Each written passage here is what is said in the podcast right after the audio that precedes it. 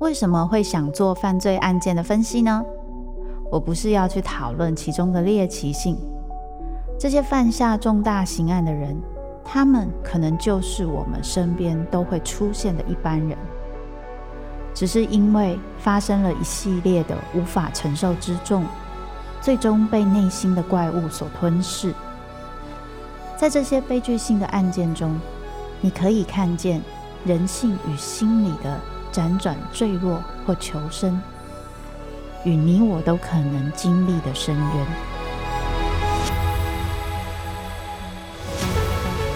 我是周慕姿，我的全新订阅节目《周慕姿读犯罪脚本》，被恶魔追逐的人，带你从心理学的角度探索人性的黑暗面。以及他们内心始终没说出口的挣扎。现在就到 Apple Podcast 以及静好听，搜寻周慕之读犯罪脚本，被恶魔追逐的人。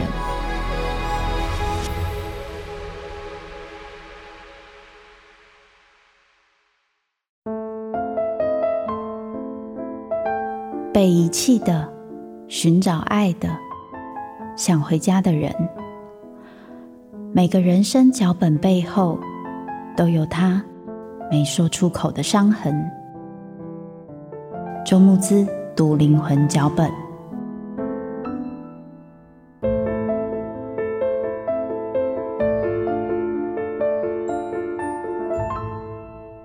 各位听众朋友，大家好，欢迎收听静好听制作播出的节目《周慕姿读灵魂脚本》。那些人没有说出口的伤，我是主持人周慕姿。非常开心哦！我们这一季新开播的《周慕姿读灵魂脚本》出现了新的单元“聚光灯下”，那是要邀请一些我的好朋友或者一些名人来对谈，分享他们的生命故事。那第一集一定要请一个非常重量级的人物，这个重量级的人物，我今天看到他来，非常的开心哦，才在旁边偷笑。让我们来欢迎曾宝仪。周老师您好，各位听众朋友大家好，我是曾宝仪。这真的是对我是一个非常大的挑战，因为这算是我第一次。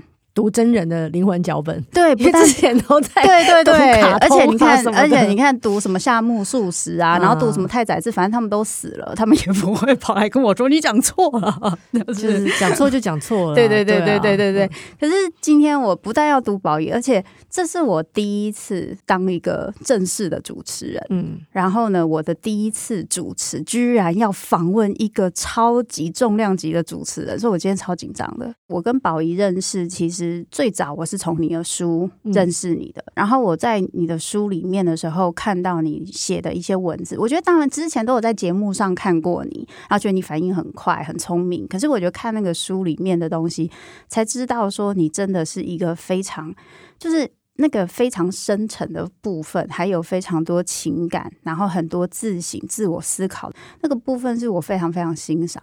讲文青一点呐、啊，就是感觉到哈，我个人有一部分的灵魂，好像在你那边被认出来一样，然后在震荡，有没有？讲起来很文青，对不对？对不起，我不是写小说，讲起来怎么有点粗俗的感觉？就人世间的每次相遇都是久别重逢，就对，说的真好，真的是主持人说的真好，没有这是别人说的，我只偷用别人的话而已。所以我那时候看了你的书，我真的非常喜欢，谢谢。然后后来有机会可以上宝仪的，就是 podcast。那一次在跟你对谈的时候，我们就好像认识很久。我觉得那一次其实蛮神奇的，对，因为我也不是每一个来宾都可以在一秒之内就打开，真的吗？然后对，然后能够非常无碍的沟通。因为你知道我在很年轻刚开始做主持人的时候，我给自己定了一个蛮特别的目标，就是我绝对不会为了五分钟的访问坏了一辈子的交情啊！所以我对这件东西是特别敏感的，就是他想讲他不想讲，除非我很刻意，嗯，我很刻意的知道，等一下我只要再走前一点点，其实这件事情它可以被打开被疗愈，是。可是有的时候我也会感受到他还没有准备好，那。现在我看了一下状况，嗯，他觉得不安全。如果我没有办法完全让他感到安全，那就不是现在。哇！如果我觉得这一题很重要，嗯，我会想办法建立他的安全感，嗯，然后让他觉得安全了，我再试一次。真不行，我就会让他过，嗯，因为我觉得没有什么是非得在一次访问里面非要完成的事。然后有时候，嗯、有时候我我在做 podcast 的采访啊，就洋洋洒洒的，比方说列了十题好了，嗯、或者说可能就是问了两题，其他真的就是在聊天哦。可是我很珍惜，就你知道有时候回去会懊恼说：“嗯、哎呀，等一下啊，好不容易访问到这个人啊，我怎么没问这一题？” 可是我觉得我很珍惜的是，因为那个时间是无法重来的。嗯。那个时候，我们两个就是这样的状态。不管是因为今天早上，比方说今天早上可能跟男朋友吵架了，或者是我便秘了，或者是我今天喜欢的球队赢了，就是每天大家都是保持着不同的心情来到彼此面前。然后，我觉得我们就是单纯的记录那个当下。其实这样也就可以。嗯嗯，刚刚你讲那个话很美，就是我们这个时间是不能重来的，嗯、所以你很珍惜跟这个人这个此刻的时光。嗯、我觉得这是宝仪，我每次去见你，我都很开心也很舒服的原因，就是第一个你很真。你真的是一个很真的人，我不会觉得说你好像在我面前要演一个看起来很开心的主持人啊，或是很有班的主持人，就是你就是你，这个是我感觉到我很喜欢的部分，因为我也是那种不太能演太多的人。然后第二个部分是我可以感觉到你的温暖，那个温暖是。因为我知道，当我们在进行一些工作的时候，我们一定会有一些期待，比如说这集好不好听啊？那你好不容易访问到这个人，你们访问到很重要的东西，别人才会觉得你访问的功力好不好？可是，在这一些自己能力的部分，你愿意先把人放在前面，我觉得这是你非常非常让我觉得很了不起的地方。我很喜欢，所以那一次你金钟奖的那个颁奖典礼，我真的是我那时候偷偷传讯息给你，跟你说我真的很喜 欢，我真的很喜欢，就是我觉得这就是你。所以我自己有时候也会在想说，因为像上次在看你的书的时候，还有上次跟你聊 podcast 的时候，或多或少会听到你讲一些你过往的一些经验对你的一些影响，有一些伤，可是你也有一些成长。所以我们今天可能就会来聊一下这个部分。就是你觉得啊，像你现在当一个主持人，然后呢，有时候可能会回归到过往。你现在其实也访问到蛮多心理学相关，而且你现在对这一块其实心理学啊、灵性啊很有兴趣。你愿意分享一下这个部分吗？就是说，你以前啊跟爸爸妈妈的印象啊，还有跟现在你对爸爸妈妈的印象有没有什么不一样？其实蛮不一样的，因为我有看你们这次列的访纲啊。我觉得几年前，如果给我这个访纲，我可能会有一种我不是很想聊这个事情，因为有些事情我还没有想明白。嗯，可是你知道，后来我看了这个访纲，我就说那就访啊。如果不能讲，我就会直接说，呃，我这边还没想清楚，我就会说我不能讲。是是。但真的要我回想起，比方说某些事情啊，我真的可以现在很清楚跟你说，其实大部分的事情我都不太记得。嗯，因为对我来说，它就是非常遥远的过去。嗯，你知道我现在啊，如果有什么事情会激怒我的话。其实有时候我会停下来看一下我自己，嗯，就是说，等一下，曾宝仪，你现在这个生气是为了这件事情生气，还是因为他 trigger 了你过去的某些事情，所以你感到生气？为什么他说这句话会让你感到悲伤？嗯，或者是为什么你会觉得你听到这句话，你会觉得啊，你怎么能这样对我？啊，我真的好受伤！我就你的伤是从哪里来的？那个伤是当下呢，还是过去的过往？那如果是过去的过往，你可不可以回过头去看一下那个时候是发生了什么事？嗯，要不然。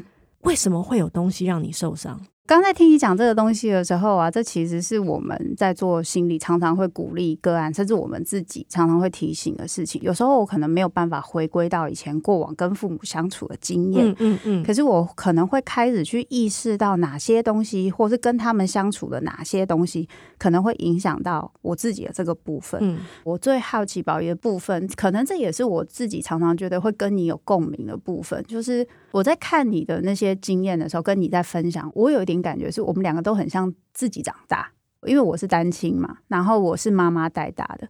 我妈妈就是一个非常理性、比较冷淡，然后可是会把你美姿美仪，希望你在外面看起来要有某个班。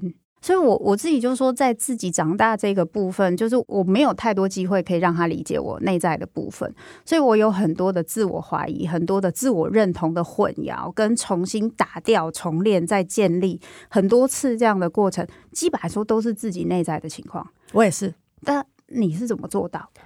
跟你一样，真的，因为我父母其实长期都不在我身边，然后我三岁的时候他们就离婚了啊，我是我爷爷奶奶带大的。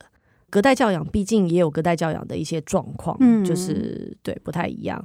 所以我觉得到现在，我依然都觉得我还在学习跟父母相处，因为父母永远就是一秒能够突破你盲肠，这一句话激怒你。对，就是我觉得现在我已经，因为我不断的在做某些练习啊，我自认为其实已经没有什么东西可以一秒钟激怒我了，但他们永远做得到。然后当他们做到的时候，我真的那一天我真的会有一种。哦，超气的，超气的，超气的。然后，可是第二天我就觉得，等一下我在气什么？然后到第三天，我就觉得，嗯，如果他说的话就是代表他，我好像也不用太在意。嗯、其实那个练习也就是过了，应该是说你会明白。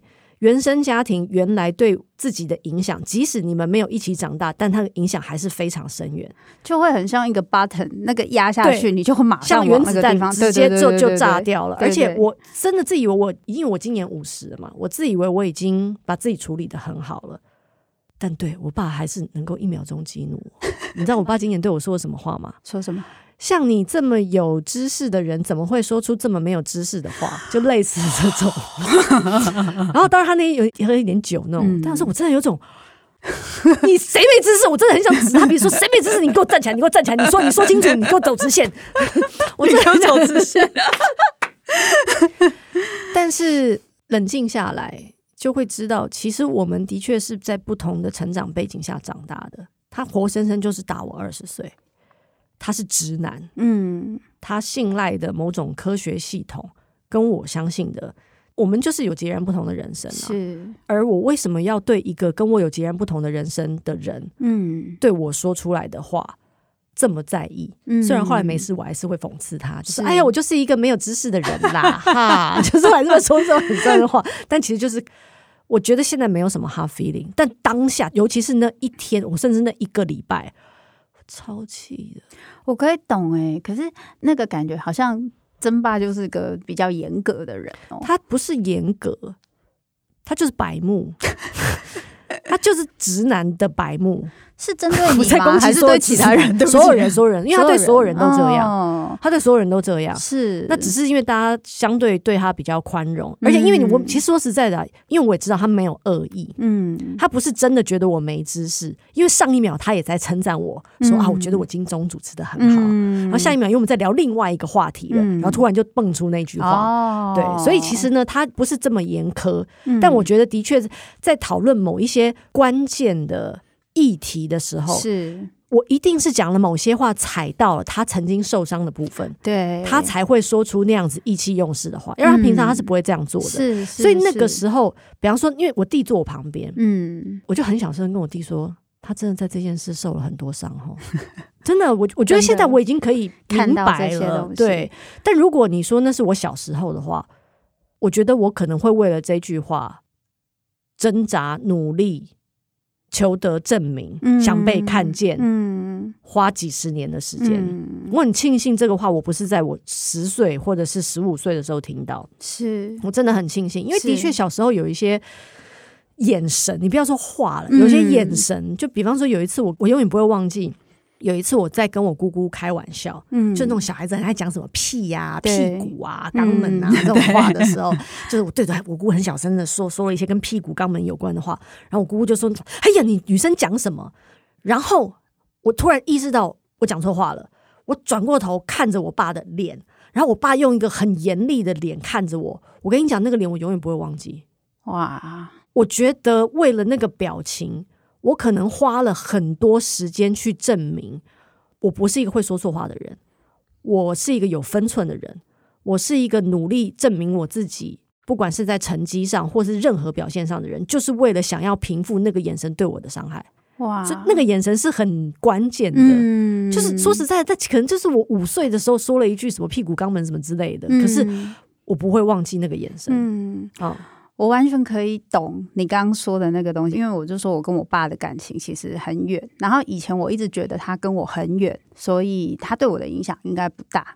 结果我，嗯，对对对，我分析师那时候就说了一句话，叫做“你看不见的对你影响才更大”。然后我那时候死不承认，因为对我来说，我承认他对我有影响，我就输了，因为他是抛弃我的那个人。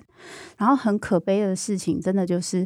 这件修复的事情是在我们两个人在他离开之后，我才有办法慢慢开始。所以我刚刚在听你讲那个眼神，那个感觉，就是那些东西都不是可以言喻的。对。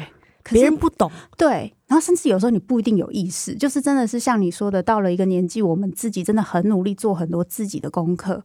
我用意识慢慢的一点一点去，很痛苦的去走以前的那些路去看，你才知道那些东西对你的影响。可是你平常其实是没发现的，那个东西是有点反射性的，嗯，在做，对不对？而而且我也一直觉得，就是尤其是你跟遥远的原生家庭。的这种羁绊啊，我始终都觉得，虽然我完全能够原谅我父 原谅，好像他们真的对不起我什么似的，就是我我蛮放下他们在我三岁的时候分开这个决定，是因为我觉得的确两个人不适合在一起，如果硬要在一起，对孩子也没有好处。其实我还是蛮感谢他们做了很诚实的决定，嗯，可是我心里面还是会有一个遗憾，就是我们没有一起长大，嗯，因为没有一起长大，你就是会。少了那么一点什么，嗯，就比方说，如果我跟我爸有很多不同的回忆，可能那个眼神会用其他的回忆盖过，是。他会有其他的机会去修复，或者说我明白那个就是，哎呀，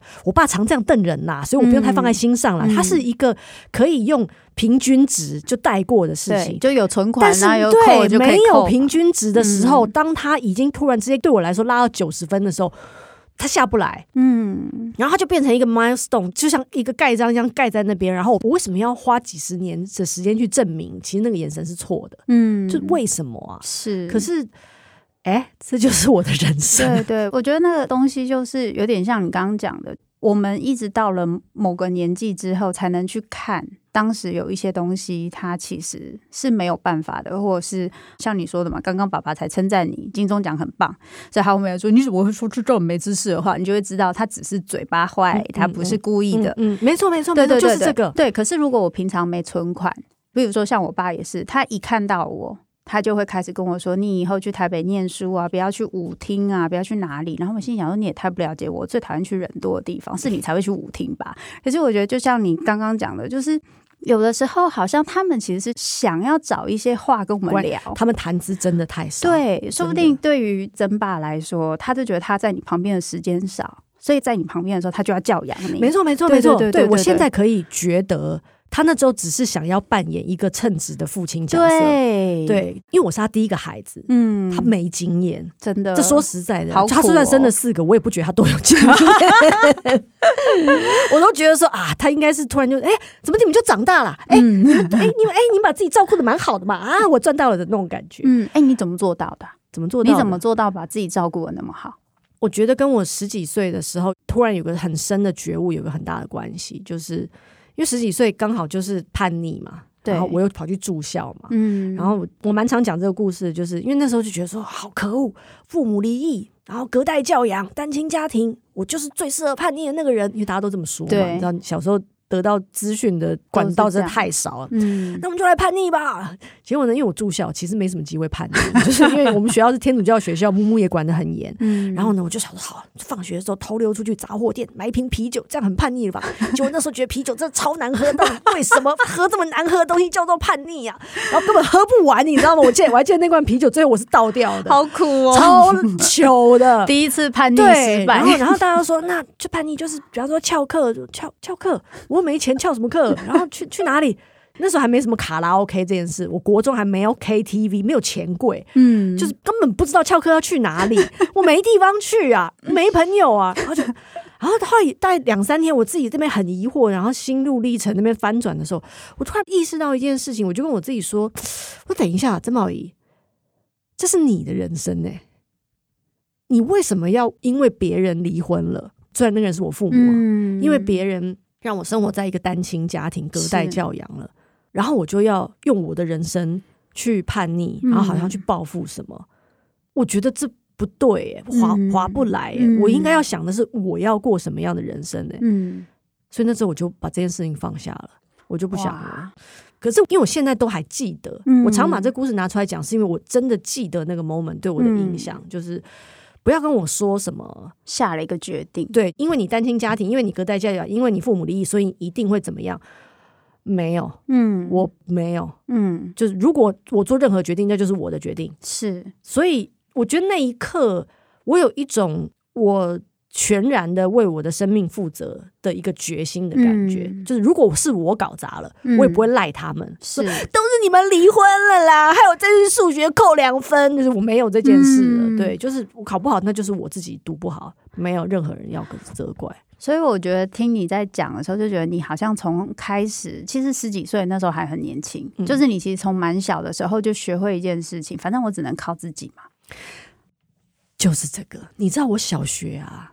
就开始存钱，因为我总觉得我有一天可能会离家出走，或是被扫地出门，那个忧患意识很深。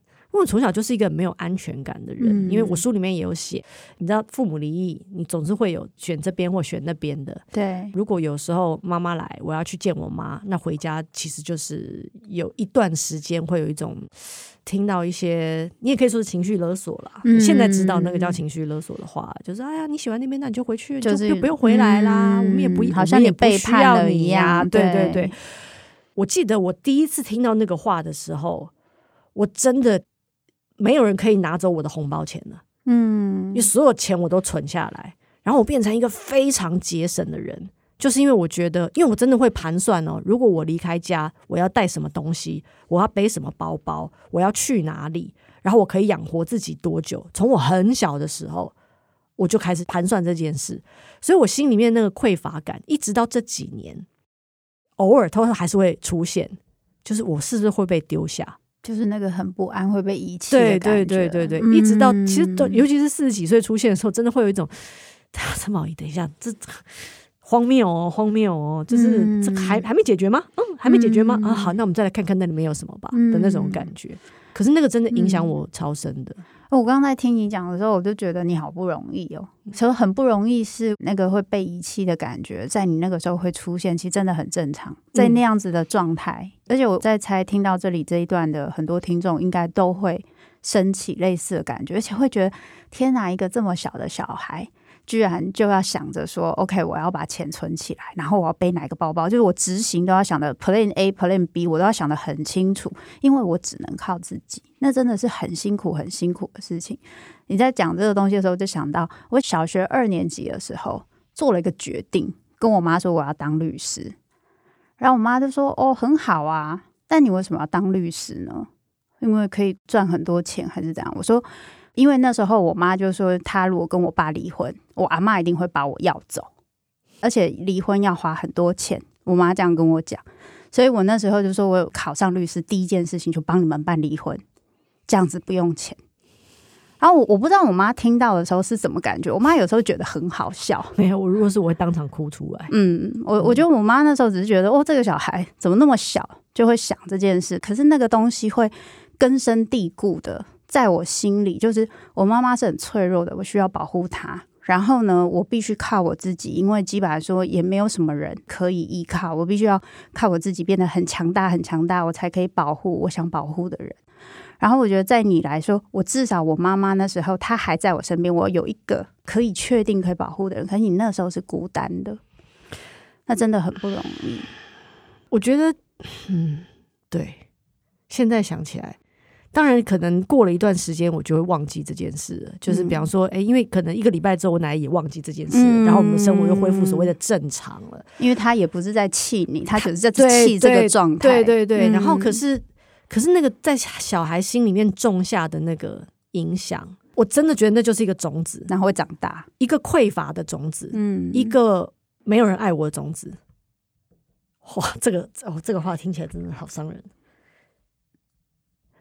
的确花了非常多的时间去处理。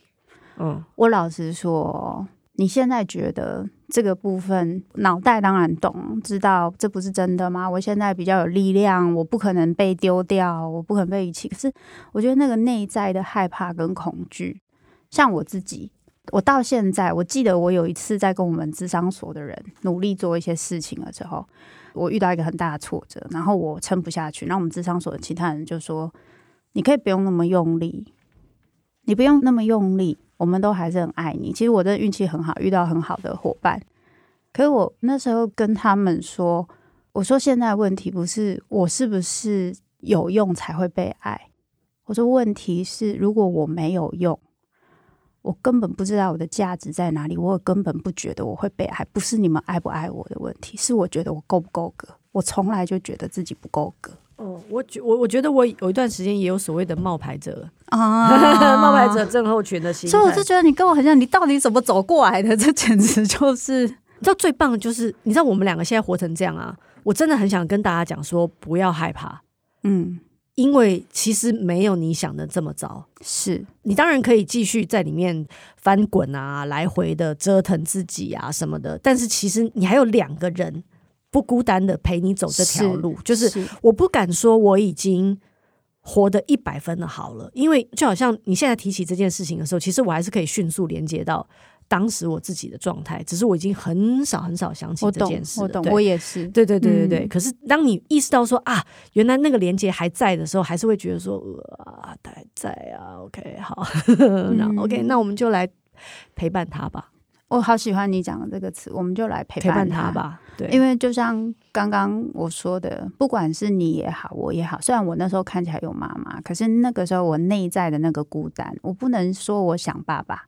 我今天跟我先生讲了一句话，就是我先生的弟弟有个小孩，没看到爸爸妈妈或阿公，他是会大哭的那种。嗯、然后我就说，其实他这样子是一个很健康的小孩。嗯我说，因为他知道他哭是有用的。嗯嗯嗯。我说，我想象在我两三岁的时候，我是不会哭，爸爸不在或爸爸不在身边的，因为哭是没有用的。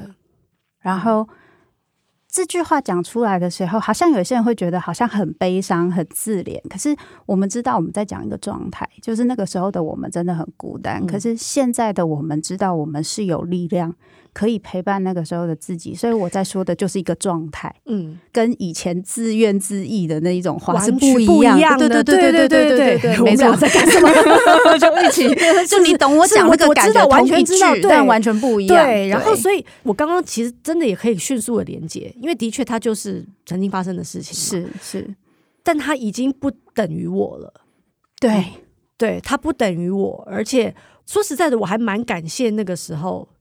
的伤口的，嗯，不管是那些不安全感，是。不管是那些被遗弃的感觉，不管是那些害怕自己没有用，嗯。的心情跟恐惧，嗯，我觉得那些东西都成为我某种努力的动力，我努力学习的动力也好。是可是这些学习会成为我生命当中另外一种体验，嗯，比方说我我读书的时候，我真的很用功，嗯，我真的很用功，我国中跟高中三年。三年加三年是六年，基本上除了读书，我没做别的事情。哇！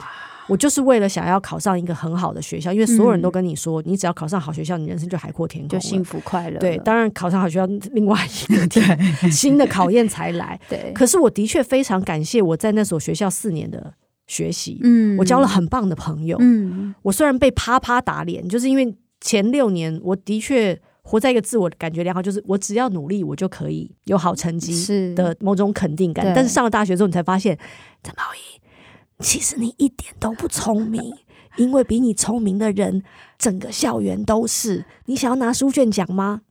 那不是你努力就能达到的，因为你们就是差这么多。你知道那个对一个十八岁的孩子来说，打击是非常大的。是是，我懂。因为我以前相信的东西，全部重来。对，可是。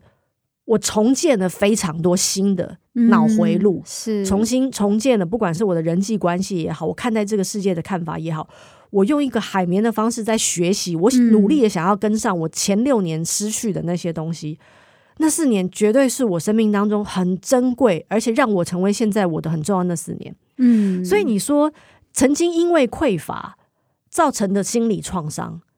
的确会影响一个人，对。可是他也成为生命当中的某种动力，嗯、让我去，你说更努力也好，嗯、想要证明自己也好，嗯、去学习也好，去拓展自己的生活圈也好，是。而那些东西都是我的一部分，对。等到我足够强壮了，得到足够资源了，或是我的银行也有够 足够存款，让我可以回过头来告诉我自己说，等一下。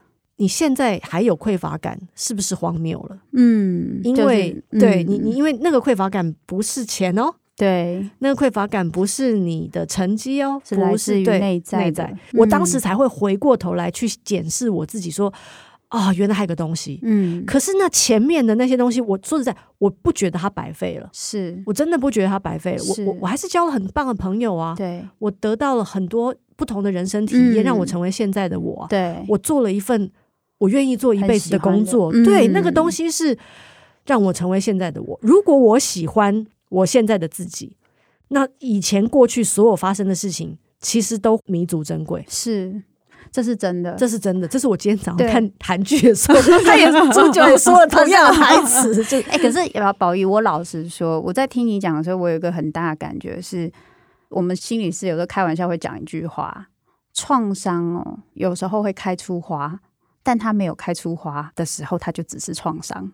嗯、所以意思就是，宝仪，你有一个力量，会帮你把你的创伤转化变成花。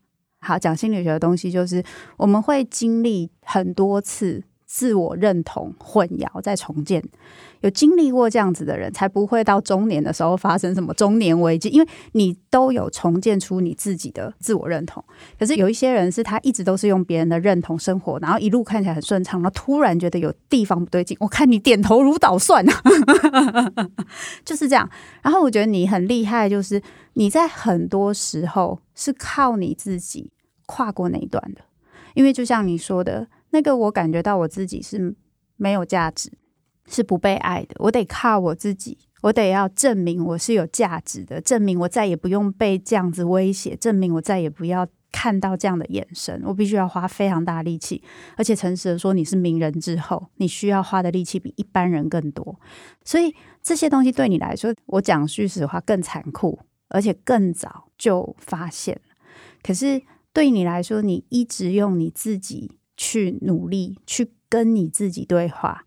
让你自己去知道，现在对你来说最重要的是什么？包含你那时候书里有讲嘛，你接了很多工作，为了要补那个匮乏感。突然有一天你觉得不对劲，你说停就停啊！这也不是几个人做得到。你说停就停，因为你做了一个决定，然后这个决定你很清楚，这个决定是什么。旁边的人会给你很多意见，可是你知道那是什么？你愿不愿意分享一下？可是那真的是要长够大了。才有那个力量。但是你十几岁就一直在做这些事情，就是我的意思是一段一段不一样的时候。因为你把我说的太好了，真的 我有点不好意思，是吗？可是我必须要说，我觉得我真的是一个运气很好的人。其实这一路上，因为大家都觉得原生家庭好像只有爸爸跟妈妈，嗯，但其实我的原生家庭非常大，嗯，我还有妹妹，我还有弟弟，嗯、我还有伯父姨妈，我还有堂弟堂妹，我还有表弟表妹。我还有舅舅舅妈，就是我是一个非常庞大家庭的体系长大的人，嗯，所以树大必有枯枝之余，但树大也是一个必应，嗯。然后我跟我家人的关系其实非常紧密，嗯，可能原生家庭的父母对我的确造成了某种影响。那个是我们今天特地点出来说的，对。但是他们给我的支持也很多，也很多。那个陪伴支持，嗯、即使只是大家坐在一起看电视讲干话，嗯，那个疗愈是什么事情都比不上。对，真的。就是有时候你，你知道，我记得以前，甚至只是十几年前而已，嗯，有时候工作一定也会有低潮。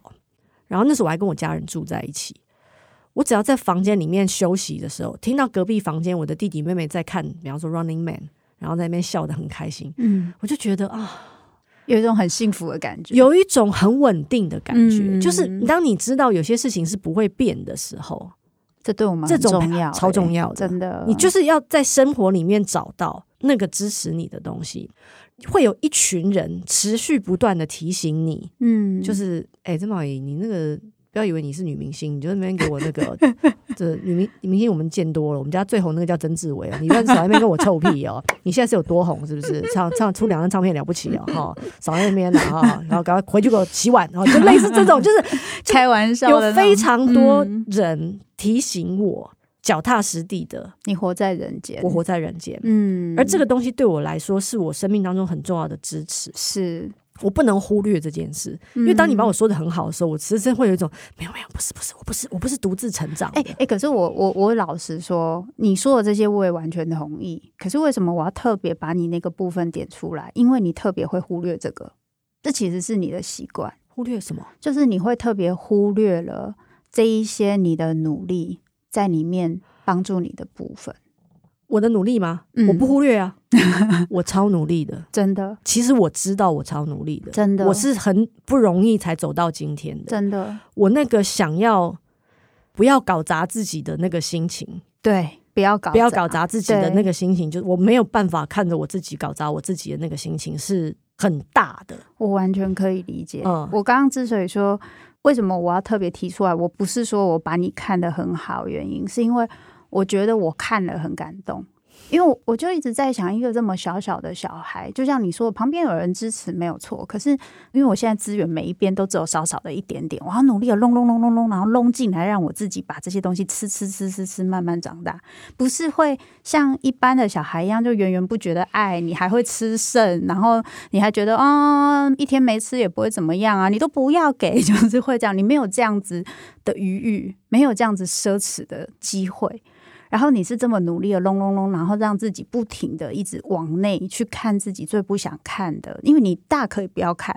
老实说，你永远的那些资源，你大可以不要去看，你可以不用去看。对啊，我就骄傲啊，对啊，我就很厉害啊，对啊，我就聪明啊，我可以进财大，我就很厉害啊，谁管我？对，这不是你的个性，我懂。可是我的意思是因为一点都不厉害。可是我的意思是，你的选择都是比较辛苦的那条路，可是它会让你站得比较稳。我没有想过他会不会让我站得比较稳，但的确那就是我会做的选择。嗯，因为我可能从小就是一个，你知道，爬山我会想爬快一点点，嗯，因为我想早一点上去休息。我的人生也是，就是因为我总觉得有些学习早点明白，嗯，因为不知道为什么我总是觉得。一定有一个东西是我要搞明白的，嗯，那那个东西对我来说很重要。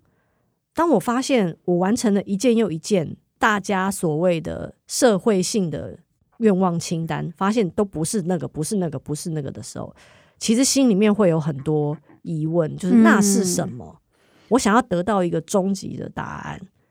然后去解决我的问题，不只解决我的问题，我、嗯、我有时候还会妄想解决大家的问题，因为他可以解决跟你一样有过这样的经验、有过这样痛苦的人。但我必须要先解决我的问题，嗯、要不然我不可能跑去跟别人说：“哎、欸，我跟你讲，这方法超好的。”是，这就是你嘛？对，就是不行。就是你知道，我是那种啊，就是如果我看到有人生病啊。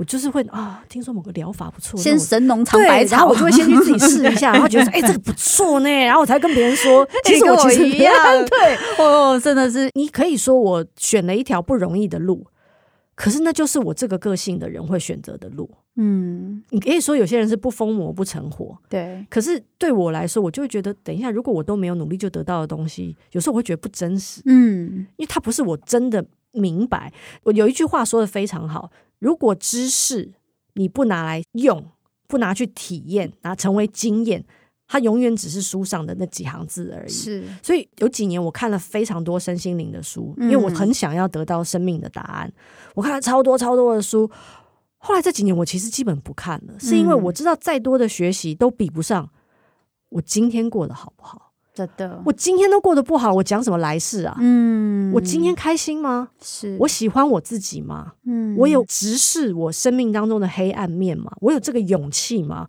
如果我现在得不到这个勇气，然后说啊，那下辈子再有这个勇气吧？没有，你就是现在。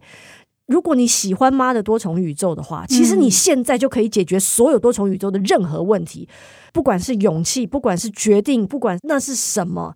疗愈，嗯，你疗愈了现在你自己，你就疗愈了多重宇宙的所有自己。我深切的明白这件事，所以我不要逃避现在。我以前的确花了很多时间去学身心灵，是因为我总觉得有一个那里我要去，嗯，我要开悟啊，我要觉醒啊，我要去彼岸啊，比你这个头啊，你就是现在，你比什么岸，你都不知道那彼岸是不是真的存在，但是。活好你自己的现在，嗯，所以。我并不觉得我挑了特别难的路，嗯，而是因为我就是一个这种个性，就是我必须要真的走过了，我才会相信，嗯，这是你的个性，就是我。所以我刚刚听哦，我不要这样讲的那个很模糊，让你觉得我好像把你讲的很好。但是我觉得你有三个特质，让你的创伤开得出花，可以吗？我这样讲，第一个，我觉得你就是个诚实的人，诚实面对自己真的很难。真的很难。而且有的时候我们会以为我们有诚实，但其实我根本看不到，像瞎了一样。这是真的，我看你这样点头如捣蒜，超好笑。然后第二个就是，我觉得你有勇气。然后第三个就是你愿意让自己知道。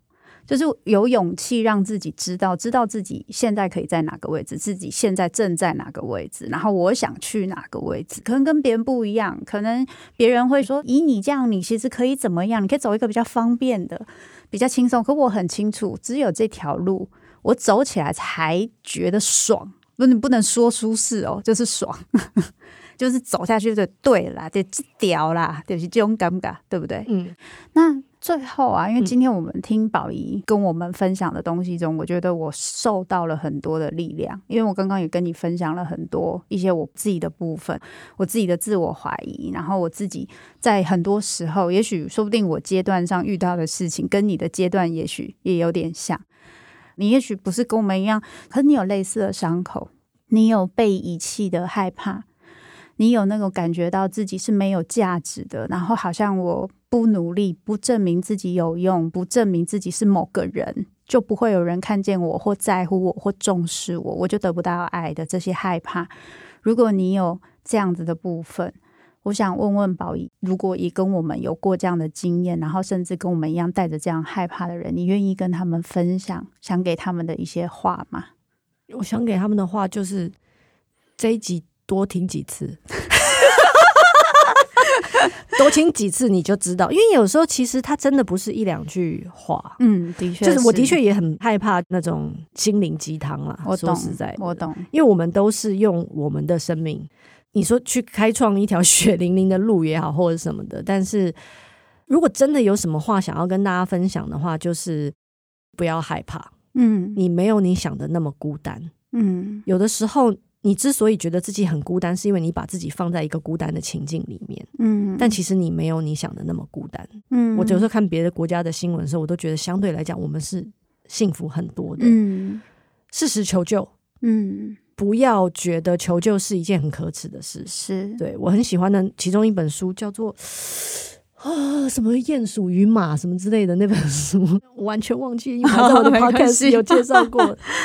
它里面。有一句话，就是我这辈子做过最勇敢的事，就是跟别人说我需要帮助。嗯，我觉得超棒的。我也是。我记得我看到那句话的时候，我哭了。嗯，以前总会觉得勇敢就是我们可以自己扛，对，但其实不是的。真的，有的时候你说我需要帮助。那个需要更大的勇气，嗯，所以我没有什么特别的话想要跟大家说，但我想要跟大家说就是，你比你想的更勇敢，嗯，你绝对比你想的更勇敢，是。你拥有那个纵身一跃跟疗愈自己的能力跟勇气，嗯，所以这集多听几次吧，嗯，最后这个结论真是不会啊，我觉得超好，我也想要最后送给宝仪跟我自己一句话，就是我觉得我们两个都很棒，我们都没有放弃。我们没有放弃，真的，我们都没有放弃，我们都没有放弃我们自己，我们没有放弃我们自己。然后我们一直陪在我们身边，其实多痛苦、多难受，我们都在我们身边，我们都没有放弃我们自己。对啊，所以我觉得这件事情对我们两个来说，其实已经够引以为傲，根本已经不需要证明什么价值，需不需要被爱？我觉得光做得到这件事情，我们两个都很了不起，对不对？超屌的。超屌的，最后的心灵鸡汤就是给我们两个人，已经不在乎大家了，各位。好啦，真的很谢谢大家，今天很开心可以邀请到宝仪来我们这边，又是一个心灵的触动。下次说不定来讲星盘，两个人星盘一打开，说不定很像哎、欸。哦，然后我就转行了，然后我就去唱 death metal 了。开玩笑，非常希望下次有机会可以再邀请宝仪，真的很感谢宝仪今天过来，谢谢，谢谢，谢谢，拜拜，拜拜。想听爱听，就在静好听。